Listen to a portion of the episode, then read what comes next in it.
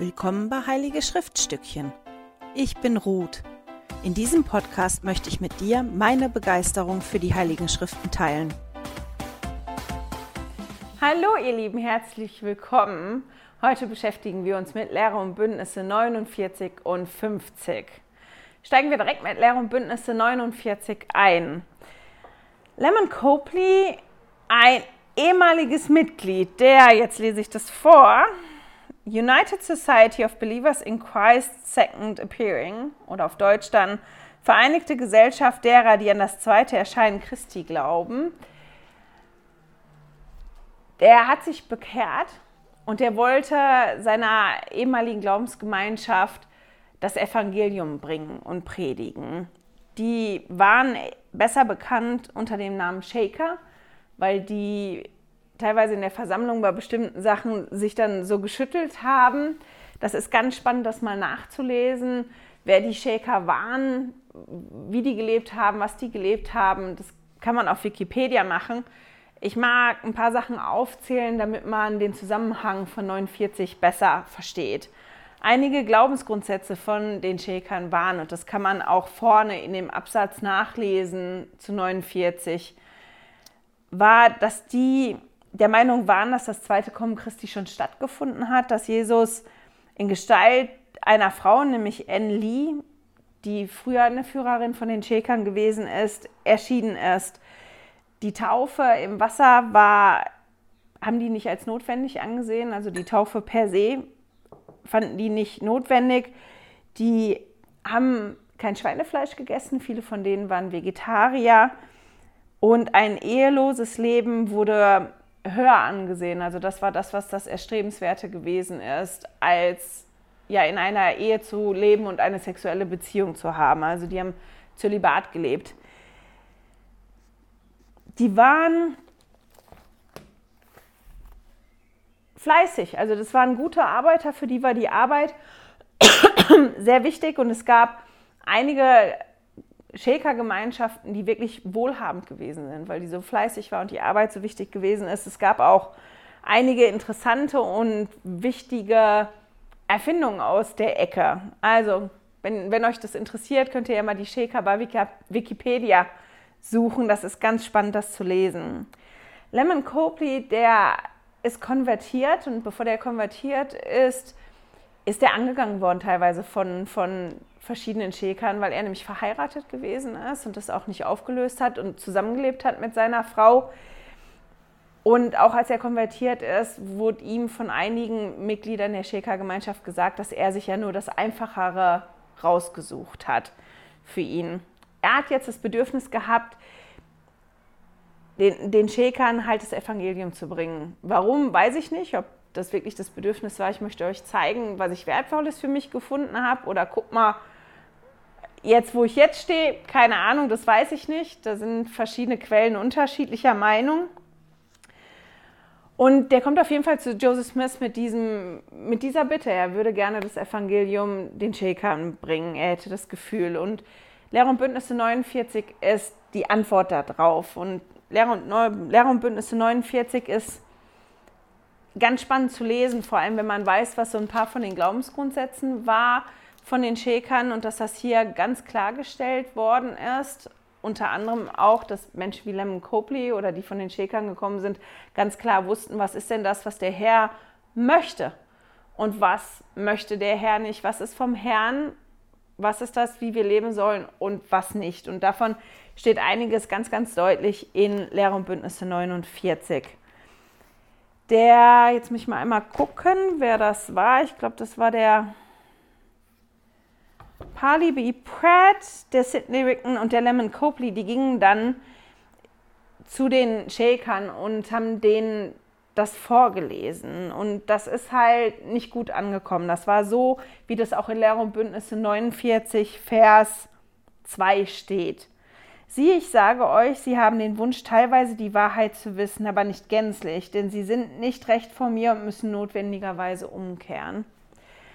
Die sind aber in der Versammlung gewesen, Sidney Riggen und Lemon Copley. Die hätten jetzt aus Respekt da ein bisschen gewartet. Der Pali Pripet, der kam später dazu und der sagte aber, nein, wir sind hier und ich möchte das vorlesen. Und die Versammlung war sich eigentlich schon am Auflösen, aber die haben dann die Erlaubnis bekommen von den Führern der Shaker, das vorzulesen. Die haben diese Offenbarung, die wir heute in Lehre und Bündnisse 49 haben, vorgelesen vor dieser Versammlung. Und dann hat der Führer der Shaker halt wirklich gesagt, ähm, das könnt ihr für euch behalten und der Christus, euer Christus, den könnt ihr mit all dem, was er uns da geben will, behalten. Das brauchen wir nicht. Ähm, ich übernehme die Verantwortung dafür. Und die Mitglieder haben das dann da ähnlich gesagt. Und Pali Pipet war wirklich erbost darüber. Die haben, also bei dem, was ich gelesen habe in den Quellen, hatte ich das Gefühl, dass die vorher noch probiert haben, wirklich einigermaßen höflich miteinander umzugehen, weil die Beziehungen zwischen den Shakern und den ersten Mitgliedern gut gewesen sind. Die haben auch Handel getrieben und dass die wirklich probiert haben, auch wenn sie nicht einig gewesen sind, in irgendeiner Form respektvoll zu sein. Und Pali Pipet hat sich aber wirklich geärgert darüber, ähm, ja, dass die die Offenbarung so wenig angenommen haben und hat sich dann wie diesen, den Staub von den Kleidern geschüttelt, wie die Apostel das im Neuen Testament auch gesagt bekommen haben. Und das hat den Führer der Shaker fürchterlich erzürnt und der ist ja, ja, sehr deutlich geworden und da sind nicht schöne Worte gefallen. Wenn euch das interessiert, das genauer zu lesen, ich hänge den Link an in, im Newsletter. Das ist total toll. Das heißt wirklich, ich glaube, das heißt wirklich Lemon Copley und die Shaker findet man unter Themen und Offenbarung, wenn man danach sucht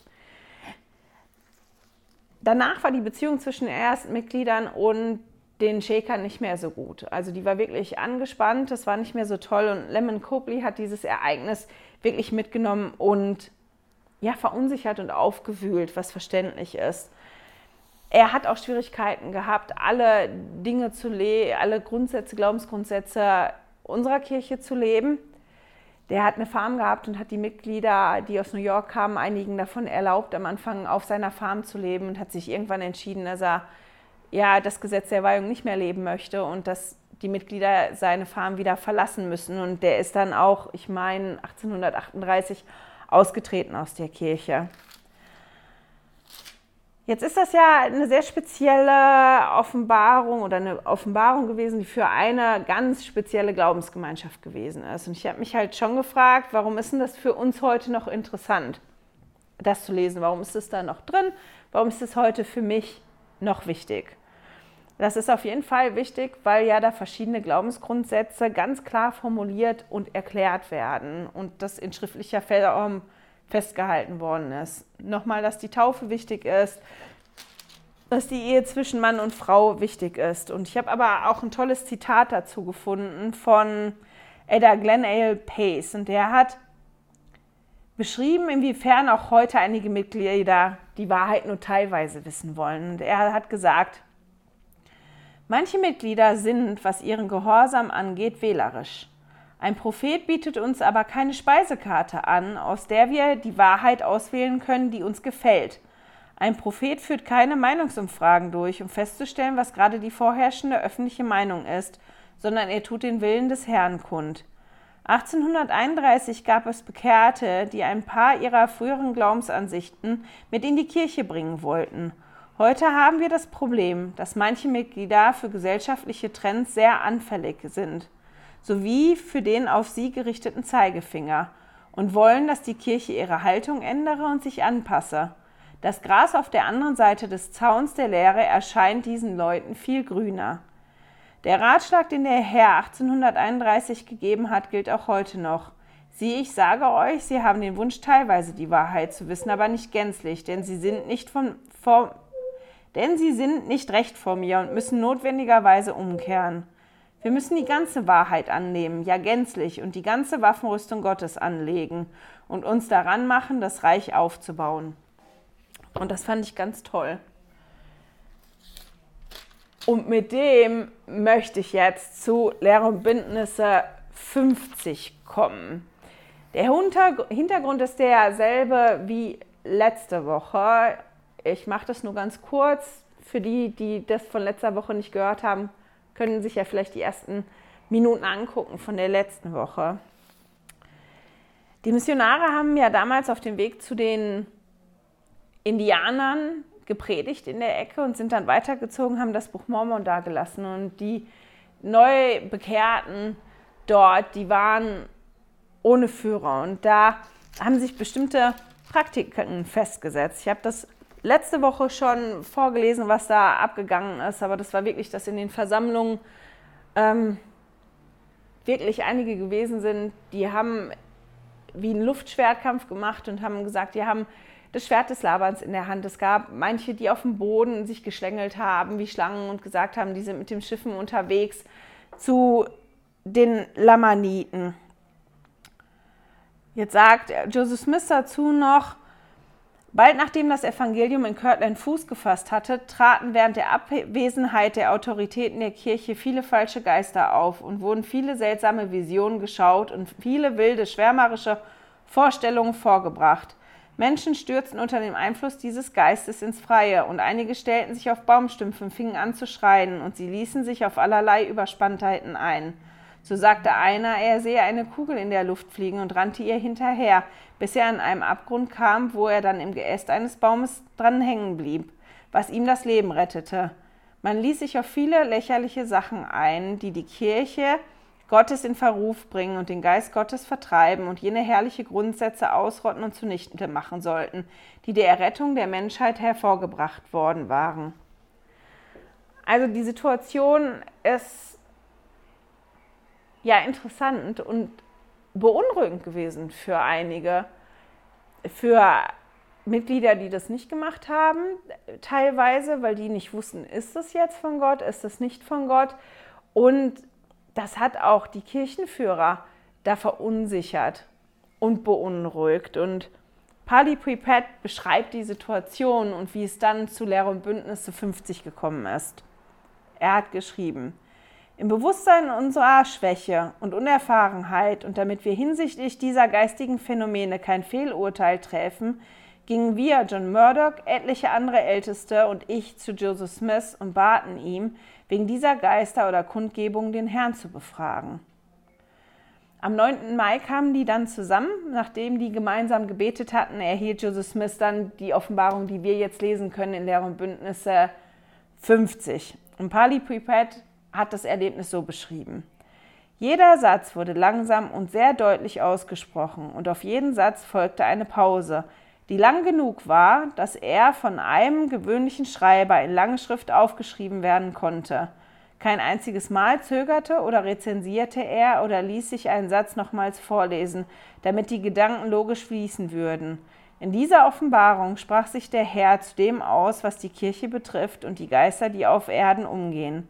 Er wies darauf hin, dass viele davon falsche Geister seien und dass der Satan danach getrachtet hatte, euch zu täuschen, damit er euch zu Fall bringe. Er wies warnend darauf hin, dass manche der Verhaltensweisen, die von den Schwärmereien an den Tag gelegt wurden, Groll seien und dass es Heuchler unter euch gibt, die einige getäuscht haben, was der Widersacher Macht gegeben hat. Mal gucken das ist halt der Hintergrund. Wenn ihr dazu mehr lesen wollt, da habe ich letzte Woche was im Newsletter angehangen. Das lasse ich auch. Das findet ihr auch unter Themen und Offenbarungen. Heißt das, glaube ich. Ich habe jetzt natürlich vergessen. Ich schlage mal eben nach. Unter. Das heißt Offenbarung im Zusammenhang. Wenn ihr danach sucht, da findet ihr das mit dem Lemon Copley vom Kapitel 49 und ihr findet auch noch mal was über, über diese Schwärmereien, wenn ihr das ausführlicher lesen möchtet. In den Versen 1 bis 12 von Lehre und Bündnisse 50 wird klargestellt, dass es auf der Welt viele falsche Geister gibt. Und deren Ziel ist es, zu täuschen. Und ich finde das total spannend, weil manchmal vergessen wir das. Wir sprechen zwar vom Heiligen Geist und vom Vater im Himmel und den Einfluss. Und wir sprechen auch von Satan, aber dass Satan wirklich da ist, mit auch Geistern, die umhergehen, die nicht unser Bestes wollen, da wird nicht so oft drüber gesprochen und auch nicht so offen drüber gesprochen. Und deswegen finde ich das ganz toll, dass das so ganz, ganz klar in Vers 2 zu lesen ist. In Vers 3 steht dann, dass Satan danach trachtet uns zu täuschen und uns dadurch zu Fall zu bringen. Wenn man dann noch so ein bisschen weiter guckt, kann man lesen, dass es Heuchler gibt. Das ist das, wie Bali Pipet das auch gesagt, dass es Heuchler gibt unter den Mitgliedern und dass es diese Heuchler da gegeben hat und dass die Geister da gewesen sind. Das hat dem Satan halt Macht gegeben. Und dann steht in Vers 9 und 10,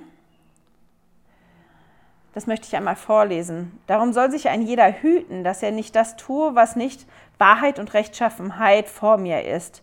Und nun kommt, spricht der Herr durch den Geist zu den Ältesten seiner Kirche und lasst uns einander die Gründe darlegen, damit ihr versteht.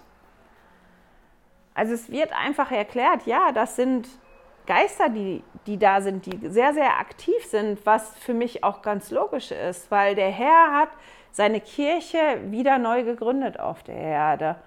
Und wenn man darüber nachdenkt, ist das schon logisch, dass Satan da sehr, sehr umtriebig gewesen ist. Und dieses, dass die Mitglieder da keine Führung hatten, hatten sehr ausgenutzt hat und da probiert hat, viel, viele zu Fall zu bringen und viele wieder abzubringen von dem Evangelium. Und der ganz bestimmt probiert schon am Anfang, damit sich das gar nicht so verbreitet, da so zwischenzuschießen.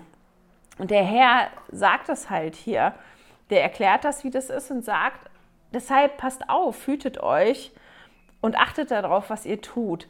Und dann sagt er aber, kommt, kommt, ich erkläre euch das jetzt. Ich erkläre euch jetzt die Gründe und ich erkläre euch das jetzt so, dass ihr das versteht. Und das können wir dann in im, den weiteren Versen lesen. In den Versen 13 bis 22 erklärt der Herr, den Ältesten und auch uns und allen anderen Mitgliedern anhand von Fragen, woran sie erkennen können, was vom Heiligen Geist kommt und was nicht vom Heiligen Geist kommt.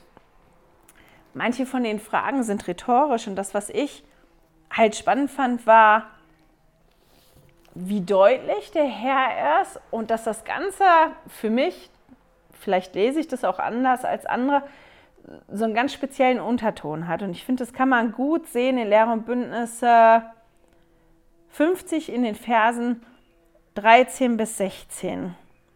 Ich möchte das mal vorlesen. Darum stelle ich, der Herr, euch diese Frage, wozu seid ihr ordiniert worden? Dass ihr mein Evangelium durch den Geist predigt, nämlich den Tröster, der ausgesandt wurde, um die Wahrheit zu lernen. Und dann habt ihr Geister empfangen, die ihr nicht verstehen konntet, und habt sie als von Gott kommt empfangen, und darin seid ihr gerechtfertigt? Siehe, ihr sollt euch diese Frage selbst beantworten. Also im Prinzip ist das so, dass er sagt, ihr seid ordiniert worden, das Evangelium zu lehren. Und zwar durch den Heiligen Geist. Der Heilige Geist ist der Tröster und der ist ausgesandt worden, um Wahrheit zu lehren. Das ist die Grundlage. Und dann kommen irgendwelche Geister, die ihr überhaupt nicht versteht und die euch auch nicht trösten, weil wir dürfen ja nicht vergessen, die haben sich da versammelt und haben danach gefragt, weil ja, die schon in Aufruhr gewesen sind, weil die das als komisch empfunden haben, was da gewesen ist und die nicht wussten, wie sie reagieren sollten, was ich verstehen kann, wenn auf einmal einer bei uns in der Gemeinde mittendrin ja, sich schlängeln würde über den Boden oder mit dem Schwert gehen würde oder auch so sagen würde, das ist vom Geist, ich habe Offenbarung und ich sehe das, dann fände ich das auch komisch. Und dann wäre ich auch verunsichert. Und der sagt halt, der Heilige Geist ist der Tröster und der tut Wahrheit kund. Und seid ihr getröstet, ist es Wahrheit? Sondern dann kommen die Geister und ihr nehmt das einfach so an, als wenn das von Gott kommt. Ist das richtig so? Habt ihr das richtig gemacht? Beantwortet euch die Frage mal selber. So im Prinzip macht er das. Und der macht dann auch weiter in den nächsten Versen. Dann geht es darum, wie man predigt und wie man das empfängt. Und dass er sagt, ja, wer ordiniert und ausgesandt ist, der wird ausgesandt, um durch den Tröster zu predigen. Und auf welche Weise macht er das? Macht er das auf die Weise durch den Geist oder auf eine andere Weise? Was meint er denn, was ist die richtige Weise? So finde ich das, kann man das schon fast lesen. Und dass er da ganz klar sagt, jede andere Weise kommt nicht von Gott. Und dann geht es in den nächsten Versen um das Empfangen der Wahrheit. Und ich fand das schon ganz spannend, dass das so, ja, schon so deutlich, dass der da so sehr, sehr deutlich wird in dem. Ich meine, der Frederik wird es jetzt vielleicht nicht so bestätigen. Der hat gesagt, meine Güte, das ist schon irgendwie blöd formuliert. Haben die damals wirklich so geredet? Ähm, und ich musste das auch zwei, dreimal durchlesen. Aber wenn man dann da hinkommt, finde ich, hat man schon diesen Unterton. Und das, was mir aufgefallen ist, weil ich mich mit der Ansprache nochmal beschäftigt habe, ist, dass Präsident Nelson in der Ansprache, die er bei der letzten Generalkonferenz am Sonntagmorgen gegeben hat, auch so sehr, sehr deutlich ist. Der ist auch deutlich. Das kennt man auch von Präsident Oaks, der bei bestimmten Dingen ganz deutlich, äh, deutlich ist. Aber hier diese Verse haben mich sehr an verschiedene Dinge erinnert, die Präsident Nelson auch gesagt hat. Der hat zum Beispiel bei der letzten Ansprache gesagt, jetzt muss ich mal gucken.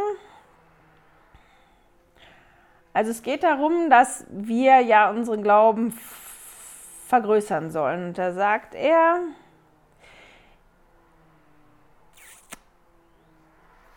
jetzt muss ich mal, ihren Glauben zu vergrößern, das erfordert Arbeit.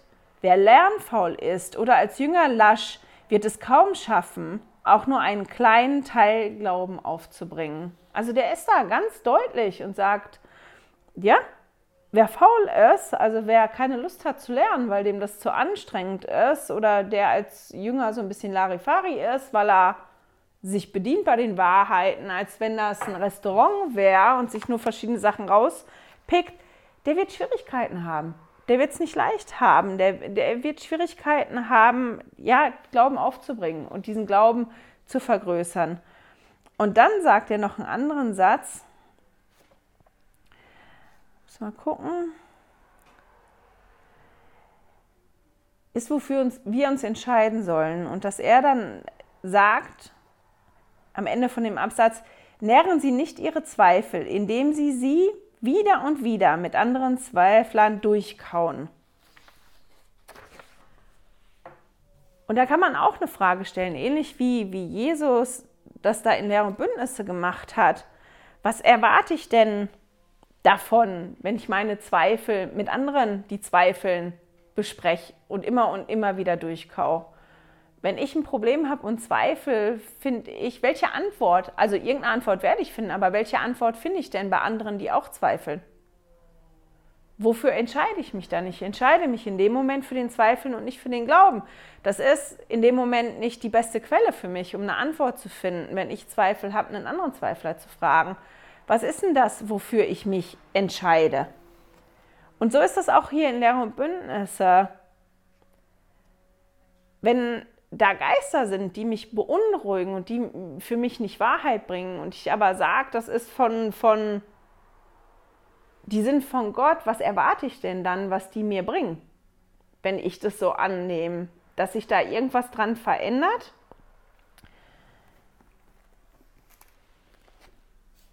Und dann kommt noch wie, wie, noch eine Beschreibung. Weil der Herr ja sagt in den Versen, jetzt muss ich mal einmal gucken, 13 bis 22, der erklärt das ja, da der sagt, der Heilige Geist ist der Tröster und das ist der Geist der Wahrheit. Der ist dafür da, der ist ausgesandt, die Wahrheit zu sagen. An den zwei Sachen können wir erkennen, was von Gott durch den Heiligen Geist kommt, was der Heilige Geist macht und was nicht. Und dann können wir lesen in Vers 23 und 24. Und was nicht erbaut, ist nicht von Gott, sondern ist Finsternis. Was von Gott ist, das ist Licht. Und wer Licht empfängt und in Gott verbleibt, empfängt mehr Licht. Und jenes Licht wird heller und heller bis zum vollkommenen Tag. Also, das, was erbaut, ist von Gott und das, was nicht erbaut, ist Finsternis. Und ich habe dann mal nachgeschlagen, was ich so gefunden habe zu Finsternis.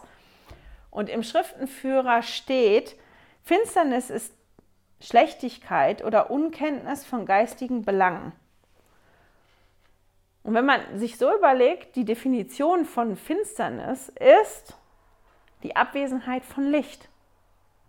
Ist schon interessant, dass das auch so beschrieben wird. Finsternis ist die Abwesenheit von Licht, weil da, wo Licht ist, ist keine Finsternis. Sobald Licht da ist, ist das nicht mehr finster. Und das ist deswegen so, das ist so, so ein ganz, ganz tolles Bild, ist das auch, weil, weil das ja wirklich so ist auf, auf dieser Welt.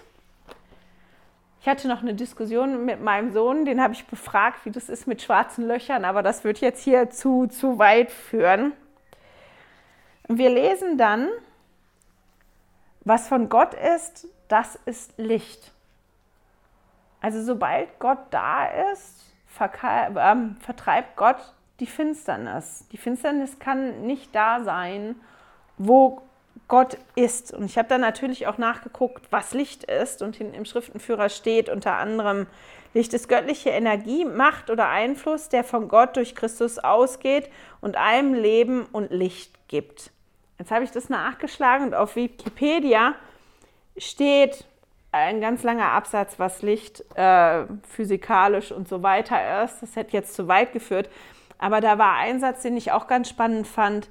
Trifft Licht auf Materie, so kann es gestreut, reflektiert, gebrochen, verlangsamt oder absorbiert werden. Ich meine, das würde jetzt wirklich zu weit führen, darauf einzugehen, aber das ist schon auch so interessant. Was ist denn, wenn das Licht Christi, wenn das Licht was Gott ist, was von Gott ausgeht, auf mich trifft, mich als Materie, was passiert denn dann mit dem Licht? Was mache ich damit? Streue ich das? Wird es gestreut und teilt sich auf in die wunderschönen Farben wie mit einem Prisma, dass man sieht, wenn ein Regenbogen kommt? Reflektiere ich das? Ähm, breche ich das? Jetzt überlege ich gerade, wann sieht man den Regenbogen? Wenn ich das Licht breche, das Weiße, oder wenn ich das streue? Äh, das weiß ich jetzt gerade gar nicht. Aber verlangsamt sich das Licht oder absorbiere ich das Licht? Wie, wie gehe ich mit dem Licht um, das von Gott kommt und was auf mich trifft? Das ist was, womit ich mich auf jeden Fall nochmal beschäftigen werde. Und ich habe auch dazu ein tolles Zitat gefunden von Dieter F. Uchtdorf. Und er hat gesagt, Je mehr wir uns mit Herz und Sinn Gott zuwenden, desto mehr himmlisches Licht fällt auf unsere Seele. Jedes Mal, wenn wir bereitwillig und aufrichtig nach diesem Licht streben, zeigen wir Gott unsere Bereitschaft, mehr Licht zu empfangen. Nach und nach erscheint uns dann, was zuvor verschwommen, dunkel und fern und klar und hell und jetzt muss ich noch mal. Nach und nach erscheint uns dann das, was zuerst verschwommen, dunkel und fern war, hell, klar und vertraut. Gleichermaßen verblasst unser eigenes Licht, wenn wir uns vom Licht des Evangeliums entfernen, nicht innerhalb eines Tages oder einer Woche, sondern nach und nach. Im Laufe der Zeit, bis wir zurückblicken und kaum noch begreifen, warum wir das Evangelium jemals für wahr gehalten haben. Unsere frühere Erkenntnis mag uns sogar töricht vorkommen, weil uns das, was einst so klar war, wieder unklar, verschwommen und fern erscheint. Ich habe ein Zeugnis davon, dass jedes Kind Gottes dieses geistige Licht erreichen kann. Es wird ihren Verstand erleuchten, ihr wundes Herz heilen und ihre Tage mit Freude erfüllen. Meine lieben Freunde, bitte zögern Sie nicht länger, sich um ein eigenes Zeugnis vom Werk, von Gottes Werk, ja vom Werk des Lichts und der Wahrheit zu bemühen und es zu festigen. Ihr eigenes Zeugnis von Licht und Wahrheit wird nicht nur für Sie und Ihre Nachkommen hier auf Erden ein Segen sein, sondern sie auch in alle Ewigkeit begleiten, inmitten von Welten ohne Ende. Also wir lernen hier bis dahin, dass der Heilige Geist der Tröster ist und dass er ausgesandt wurde, um Wahrheit zu lernen. Und dass der Heilige Geist dafür da ist, zu erbauen, also dass man das sehen kann, was erbaut kommt von Gott und was nicht erbaut, kommt nicht von Gott. Als ich das gelesen habe, musste ich nicht nur jetzt an die letzte Ansprache denken von Präsident Nelson, weil das so klar war und er auch so klare Worte findet, sondern auch daran, dass er in den letzten Jahren immer wieder gesagt hat, dass wir ohne den Heiligen Geist geistig nicht überleben können. Und dass das so wichtig ist, für uns zu lernen, wie der Heilige Geist mit uns zu kommuniziert. Und in dem Sinne auch so wichtig ist, für uns zu erkennen, was kommt vom Geist, vom Heiligen Geist und was nicht. Jetzt habe ich ja verschiedene Punkte hier gelernt in 50 und ich habe mich dann halt gefragt, gestern und heute, hilft mir das?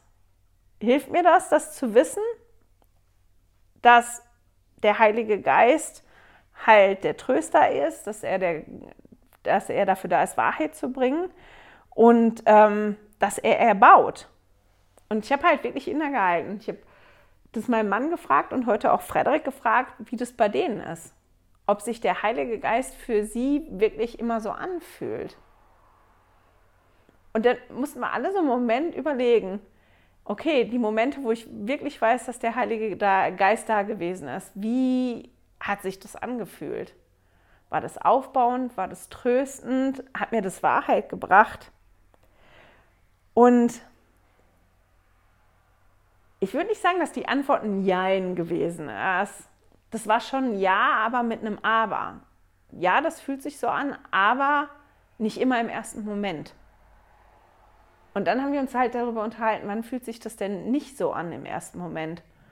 Und so die Quintessenz, das Ergebnis aus, aus unseren Gesprächen war halt, dass es meistens ist, wenn ich irgendwas falsch gemacht habe und zurechtgewiesen werde vom Heiligen Geist, also wenn mir der Heilige Geist wirklich vermittelt, dass da irgendwas nicht in Ordnung ist, das fühlt sich in dem Moment nicht unbedingt tröstend an und auch nicht aufbauend. Und das ist dann auch eine Kröte, die manchmal schwer ist zu schlucken, als dass das die Wahrheit ist. Oder dass es dann auch schwierig ist, wenn der Heilige Geist mir was sagt, was ich eigentlich nicht hören möchte. Wenn ich irgendwas tun soll oder nicht tun soll und das passt mir nicht, dann fühlt sich das im ersten Moment auch nicht so an. Der Herr ist aber hier in Lehr und Bündnisse 50 bei der Situation noch weitergegangen. Der hat den für diese Situation, die die ja da gehabt haben, wo die drin gewesen sind, was so Unruhe gemacht hat und wo die sich so unwohl gefühlt haben und gar nicht wussten, wie soll ich damit umgehen, der ist noch weitergegangen. Der hat ihm wirklich konkrete Anweisungen gegeben. Der hat den Anweisungen für diese konkrete Situation gegeben. Und man kann in 25 lesen. Und weiter wahrlich, ich sage euch, und ich sage es, damit ihr die Wahrheit erkennt, damit ihr Finsternis aus eurer Mitte vertreiben könnt. Also der begründet es wirklich. Ich erkläre euch das, das, was ich euch erklärt habe und das, was ich euch jetzt sage, das ist für euch als Hilfestellung, damit ihr die Finsternis vertreiben könnt aus eurer Mitte. Und ich finde das total toll, weil das ja auch ein Versprechen ist für uns, dass der Herr uns hilft, die, die, die Finsternis aus unserer Mitte zu vertreiben. Und er wird dann hier ganz konkret, er sagt in den Versen 26 und 27, wer ordiniert und ausgesendet wird, der besitzt alles, was er braucht, um die Finsternis zu vertreiben. Der, auch jetzt bei euch in der Situation da, wo ihr nicht wisst, kommt es vom Heiligen Geist oder sind das falsche Geister, wenn ihr ordiniert worden seid und ausgesandt worden seid, ihr, ihr habt alles. Ihr habt alles, was ihr braucht, um das zu erkennen.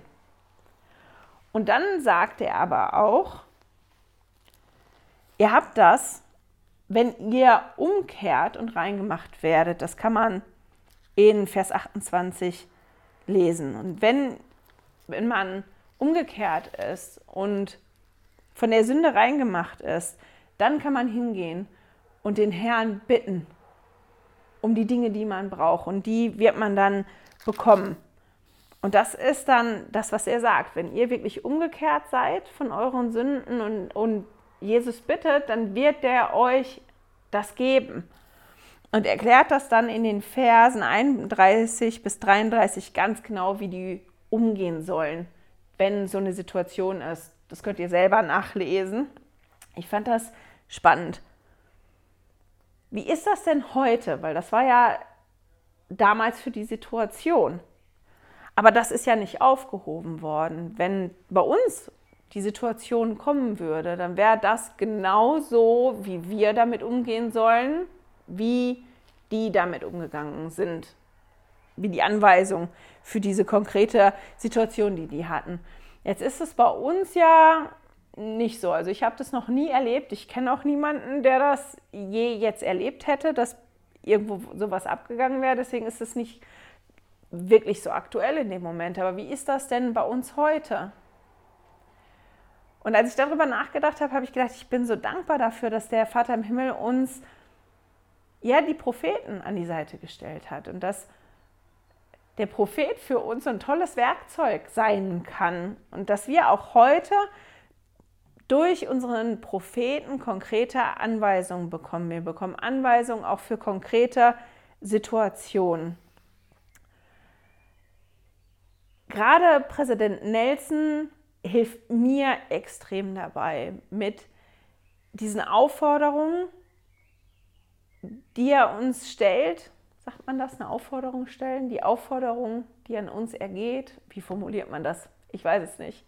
Aber wir bekommen ja wie jedes Jahr, ein halbes Jahr eine neue Aufforderung.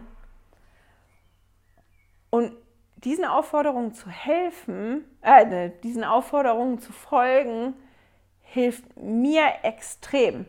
Ich habe einiges gelernt dadurch. Jetzt muss ich mal einmal in meine Notizen gucken, damit ich nichts vergesse. Präsident Nelson geht ja sogar hin und das die letzte Ansprache, wo die Aufforderung drin ist, die vom Sonntagvormittag aus der Generalkonferenz, der sagt er ja auch nicht nur, ich fordere sie auf, dass sie ihren Glauben vergrößern sollen, sondern der hat auch konkrete Anweisungen. Also der sagt uns, ich habe hier eine Hilfestellung für euch. Wenn ihr erstens, zweitens, drittens, viertens, fünftens macht, das hilft euch dabei. Und ich, ich finde das so total toll, weil mir das wirklich hilft, mehr Licht zu bekommen, wenn ich das mache.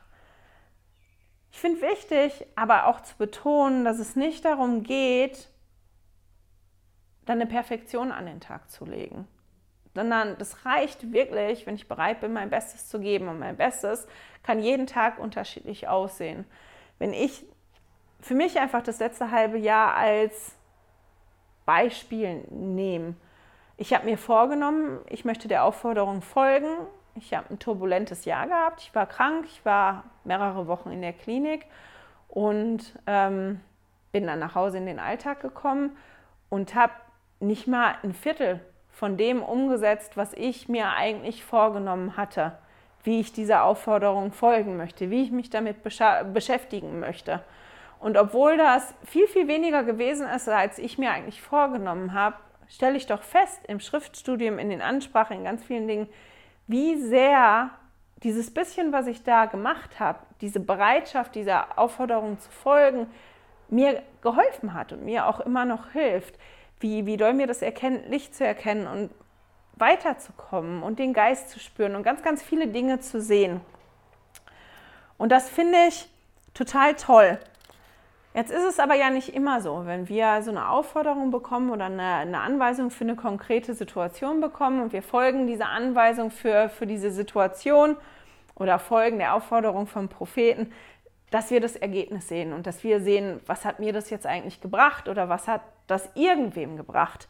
Und ich habe ja das eine Buch Making Sense of Doctrine and Covenants und da erzählt der Autor, dass anhand von dem Beispiel von einem Mitglied, wo es Tagebücher gibt, der auch dabei gewesen ist, als die Offenbarung gegeben worden ist, der vorhin Gemeinden gewesen ist und der auch beunruhigt gewesen ist durch das, was er da gesehen und erlebt hat. Und nachdem die Offenbarung hier gegeben worden ist und der die gehört hat, hat der dann eine Gemeinde geleitet, wo während des Abendmahls seine Schwester sich wirklich hingekniet hat, glaube ich, ich weiß das nicht mehr ganz genau, was da gewesen ist, aber da war wieder so eine Situation und der ist dann ganz genau so vorgegangen, wie das in Lehr und Bündnisse 50 steht. Und der wusste dann danach, das ist nicht vom Heiligen Geist, sondern das ist irgendein anderer Geist. Und das ist nicht von Gott und das ist nicht richtig. Und der hat das dann auch so geäußert und die anderen Mitglieder, die da gewesen sind bei der Versammlung, die fanden das nicht gut. die waren nach wie vor überzeugt davon, dass diese Frau erfüllt gewesen ist vom Heiligen Geist. Und er hat, ja, da stand, ich fand das halt ein bisschen komisch, da stand, dass er seinen Einfluss in dieser Gruppe der Heiligen verloren hat. Ich weiß nicht, welchen Einfluss er da hatte oder nicht, aber er hat sich auf jeden Fall nicht beliebt gemacht. Der ist den Anweisungen gefolgt, der ist genauso vorgegangen. Der hat festgestellt, das ist nicht vom Heiligen Geist, hat das auch geäußert. Und der hat sich damit nicht beliebt gemacht. Die, die wollten das nicht hören, weil die wirklich von was anderem überzeugt gewesen sind. Und der hat das im ersten Moment nicht gesehen. Was bringt das denn jetzt der Gemeinde? Oder jetzt habe ich das gemacht. Das hätte doch jetzt wunderbar, wundersamerweise hätten es doch jetzt alle sehen und erkennen müssen. Aber das ist nicht passiert. Und das ist bei uns im Leben halt auch oft so, dass das genauso ist, dass man das vielleicht nicht immer sieht, wenn man, wenn man so Aufforderungen folgt und, und dass man den Sinn nicht sieht oder dass es schwer ist und dass das Ergebnis nicht unbedingt so ist, wie wir das gerne, wie wir das gerne hätten. Abschließen möchte ich heute mit ein paar Schriftstellen, die ich unglaublich schön finde und die mir wirklich helfen, dabei zu bleiben und die mir Trost geben. Und als erstes möchte ich Lehre und Bündnisse 50, Vers 40 vorlesen.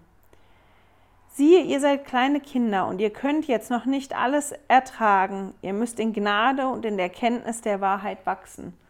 Also der Herr bezeichnet hier die Ältesten, die zuhören, als kleine Kinder. Und ja, erinnert sie daran und sagt damit auch, dass er das weiß, dass die und ich noch gar nicht alles auf einmal ertragen können und dass ich und jeder andere und die da auch noch wachsen müssen, dass wir Zeit haben. Wir haben die Zeit zu wachsen und dann mehr Gnade und mehr Erkenntnis ähm, der Wahrheit zu haben. Den anderen Vers, den ich vorlesen möchte, der steht noch in, in 49, in 49, Vers 27. Siehe, ich werde für euch hergehen und werde eure Nachhut sein, und ich werde mitten unter euch sein, und ihr werdet nicht zu Schanden kommen.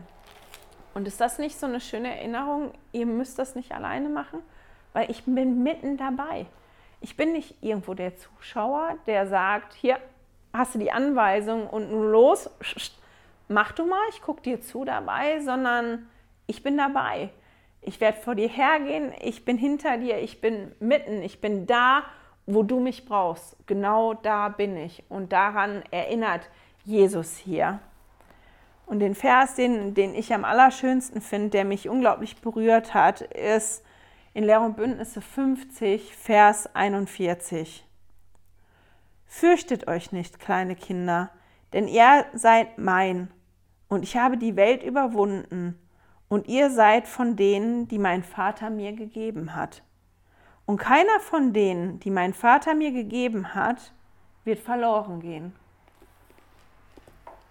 Wir brauchen uns nicht zu fürchten, egal wie schwierig das ist, wie wahl, egal wie krumm oder verworren unser Weg auch ist. Weil da steht drin, Jesus hat die Welt überwunden. Jesus kennt den Weg. Jesus ist den Weg schon gegangen.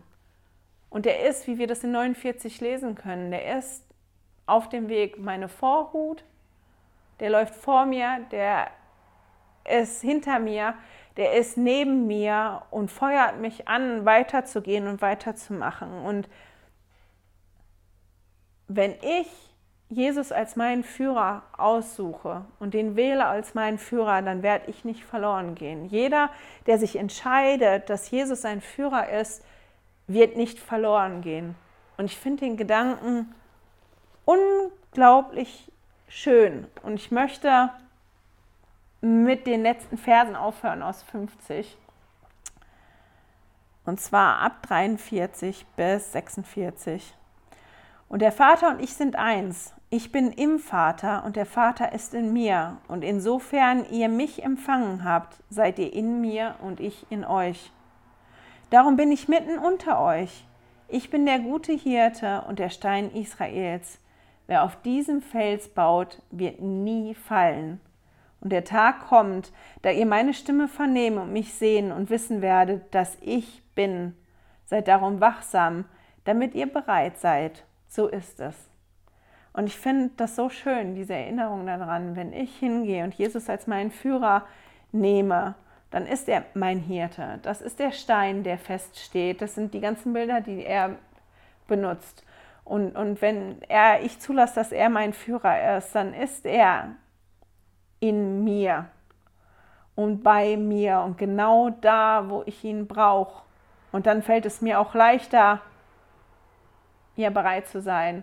Und ich finde es auch schön, dass er daran erinnert, dass er sagt, und der Tag kommt, der Tag kommt für jeden von euch, wo ihr meine Stimme vernehmen könnt, mich sehen könnt und dann nicht nur glaubt, sondern wisst, dass ich es bin. Und mit dem Gedanken und der Ermunterung und dem, dem Trost möchte ich euch in die nächste Woche schicken. Ich habe ein ganz, ganz festes Zeugnis davon, dass, ja, wenn wir das zulassen, der Herr uns trägt durch schwierige Situationen. Ich habe ein Zeugnis davon, dass Präsident Nelson ein Prophet ist und dass die Aufforderung, mir wirklich helfen, mehr Licht zu haben und mehr zum Vater im Himmel zu kommen. Und ich bin wirklich dabei, jetzt gerade mich zu beschäftigen mit der Ansprache und mir diese fünf Punkte rauszuholen, weil ich habe ganz, ganz viele Berge. Ähm, ja, wo schön wäre, die, wenn die versetzt werden würden. Und es wäre toll, wenn mein Glauben so groß wird, dass ich dazu in der Lage bin. Und ich habe ein ganz, ganz großes Zeugnis vom Vater im Himmel, dass er uns lieb hat und dass Jesus uns auch lieb hat und dass die hier sind, um uns zu helfen, damit wir großartig werden können, damit wir ganz viel lernen können. Und das lasse ich euch. Ich hoffe, wir sehen und hören uns nächste Woche wieder. Hey, danke fürs Zuhören. Dieser Podcast ist die Audiospur von meinem YouTube-Video. Wenn du mich also nicht nur hören, sondern auch sehen möchtest, findest du mich auf YouTube unter Heilige Schriftstückchen. Melde dich auf www.heiligeschriftstückchen.ch für meinen Newsletter an und erhalte Zitate und Links passend zu jeder Episode. Außerdem findest du mich auf Facebook und Instagram, auch unter Heilige Schriftstückchen. Auf Instagram allerdings mit UE statt mit Ü.